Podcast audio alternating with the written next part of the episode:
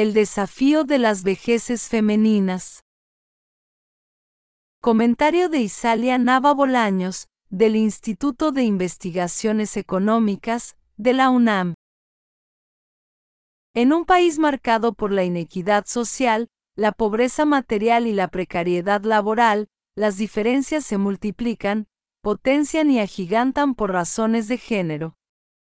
Las mujeres tienen una mayor esperanza de vida, pero suelen enfrentar condiciones más críticas que los varones en edades avanzadas. México ha seguido el patrón clásico de la transición demográfica caracterizado por el paso de altas tasas de mortalidad y fecundidad a tasas bajas y controladas. En un primer momento se redujo la mortalidad, mientras que en 1970 ocurrían 76 decesos de menores de un año por cada 1.000 nacimientos, en 2020 fueron 11. La reducción de la mortalidad se tradujo en un incremento en la esperanza de vida al nacer, que en 1970 era de 58.4 años para los hombres y de 62.3 años para las mujeres, y en 2020 de 64.8 y 73.5 años, respectivamente. En un segundo momento, el país experimentó descensos importantes en la tasa global de fecundidad, de 6.5 hijos por mujer en 1970 a 2.0 en 2020, cifra por debajo de la tasa de reemplazo.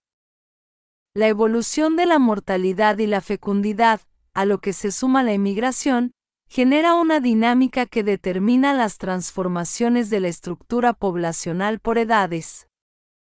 Así, hemos pasado de pirámides poblacionales con una base ancha de sectores jóvenes a estructuras que tienden a mostrar una base estrecha y una parte central y superior más amplias, lo que expresa un acelerado crecimiento de la población en edades activas y, en comparación con los grupos más jóvenes, una rápida tasa de incremento de la población en edades avanzadas.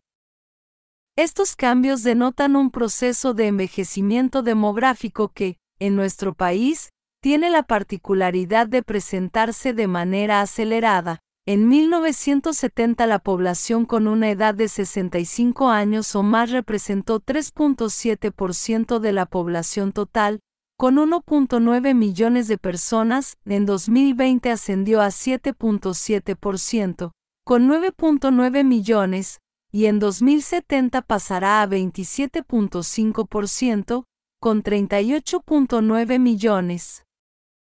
Es decir, que en el último decalustro la población mayor triplicará su porcentaje. La mutación acelerada de la pirámide poblacional es un reflejo de los logros alcanzados por las políticas públicas, salud, prevención, higiene, seguridad social, educación, etc., así como del progreso social y económico del país, a pesar de las persistentes desigualdades entre grupos sociales y áreas geográficas, y lo que se denomina desarrollo incompleto. La combinación de fenómenos demográficos y grandes rezagos en materia socioeconómica perfila la dimensión de los retos que enfrenta la sociedad mexicana. Seguridad económica, lejos del ideal. Es importante considerar, en primer término, que el proceso de envejecimiento demográfico implica modificaciones a la estructura de las demandas y los aportes económicos y sociales. Las personas en edades avanzadas requieren de apoyo frente a las limitaciones en el trabajo y el deterioro físico.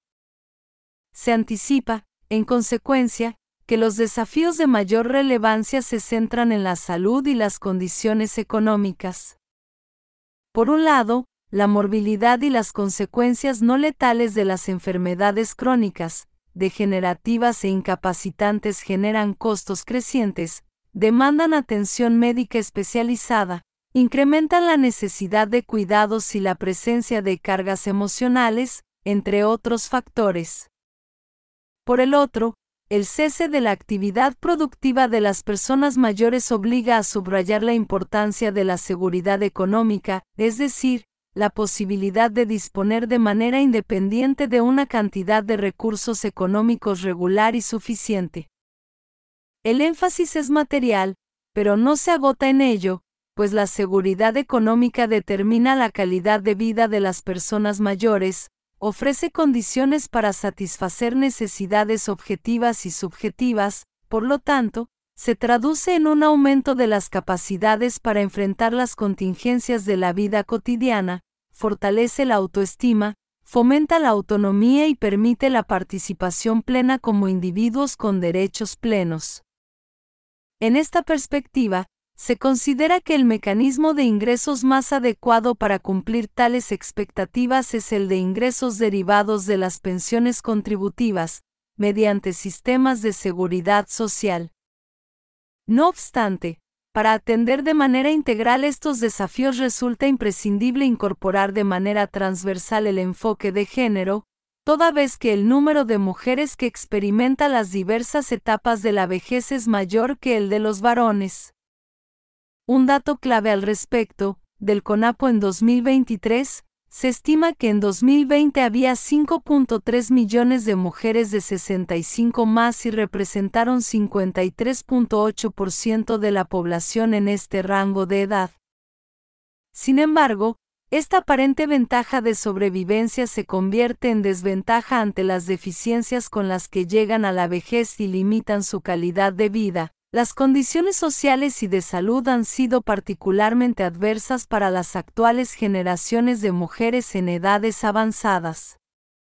Baste decir que las mujeres mexicanas mayores de 65 años presentan tasas más altas de analfabetismo y menores grados de escolaridad. Sumado a esto, la experiencia vivida históricamente por mujeres y hombres respecto a la división social y sexual del trabajo ha sido absolutamente distinta y desigual. A las mujeres se les ha responsabilizado del trabajo doméstico y de cuidados no remunerado, limitando su participación en la actividad económica. Solo la mitad de las mujeres forman parte de la fuerza laboral, en comparación con las tres cuartas partes de los hombres. Tales circunstancias imponen retos significativos que limitan la capacidad y libertad de las mujeres para involucrarse plenamente en la esfera productiva.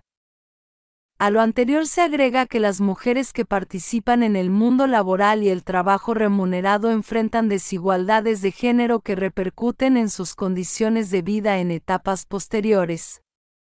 Por ejemplo, se observa una mayor presencia de mujeres en ocupaciones femeninas, definidas por la división sexual del trabajo, en cargos de baja jerarquía y con pocas posibilidades de ocupar puestos de mando, pese a contar con niveles de formación y calificación similares a sus pares varones. Precariedad por razones de género. Estos factores configuran no solo las trayectorias de empleo, sino, también, de salud y de seguridad social.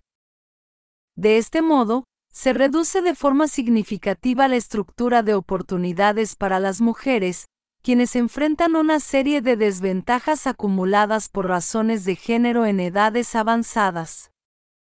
Desventajas que se intensifican al agregar su intersección étnica y de clase social. El desafío de garantizar la seguridad económica en edades avanzadas se potencia con las desigualdades de género, como puede advertirse al analizar la muy diversa situación económica de sectores que viven la vejez, es decir, al contrastar los ingresos o los bienes de las mujeres respecto de la población masculina, de otros grupos de edad y de la población total. El género, en este sentido, opera como un factor estratificador que impacta en la posición económica, determinando si ésta será más favorable o desfavorable según el curso de vida de la población femenina. Los microdatos de la Encuesta Nacional de Ingresos y Gastos de los Hogares 2022 muestran que las mujeres en edades avanzadas se encuentran en una situación más desfavorable que los hombres, un menor porcentaje de mujeres participa en la actividad económica, recibe menos estipendios y, en su gran mayoría, se encuentra en condiciones laborales precarias. Un porcentaje más alto de mujeres recibe apoyo económico de otros hogares, aunque en montos promedio considerablemente bajos. Son transferencias condicionadas por la capacidad económica de los hogares, las dinámicas familiares y la naturaleza de las relaciones familiares, entre otros factores.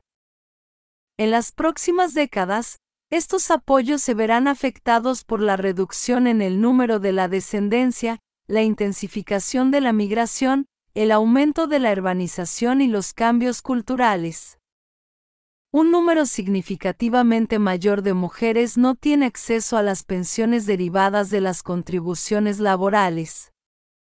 Entre las mujeres predominan las pensiones por viudez, lo que indica que su acceso a estos sistemas no se fundamenta en la titularidad de derechos de ciudadanía ni en las contribuciones que realizan al desarrollo del país. Parte de estas desigualdades de género es resultado de las condiciones en las que se desarrolla la actividad laboral de las mujeres, así como de las restricciones institucionales provenientes de las leyes y normas que rigen los sistemas de seguridad social. Una mayor proporción de mujeres recibe apoyos gubernamentales, incluidas pensiones no contributivas. Un porcentaje alto de mujeres tiene pocas posibilidades de contar con ahorros suficientes. Un porcentaje más alto de mujeres recibe apoyos de redes sociales o instituciones de beneficencia, aunque de poca cobertura y con alcances limitados. Ante este panorama, Garantizar la seguridad económica de las vejeces femeninas es uno de los retos más complejos en materia de políticas públicas. De ahí la necesidad de que el Estado y el mercado proporcionen soluciones equitativas y efectivas para asegurar el bienestar de las mujeres mayores.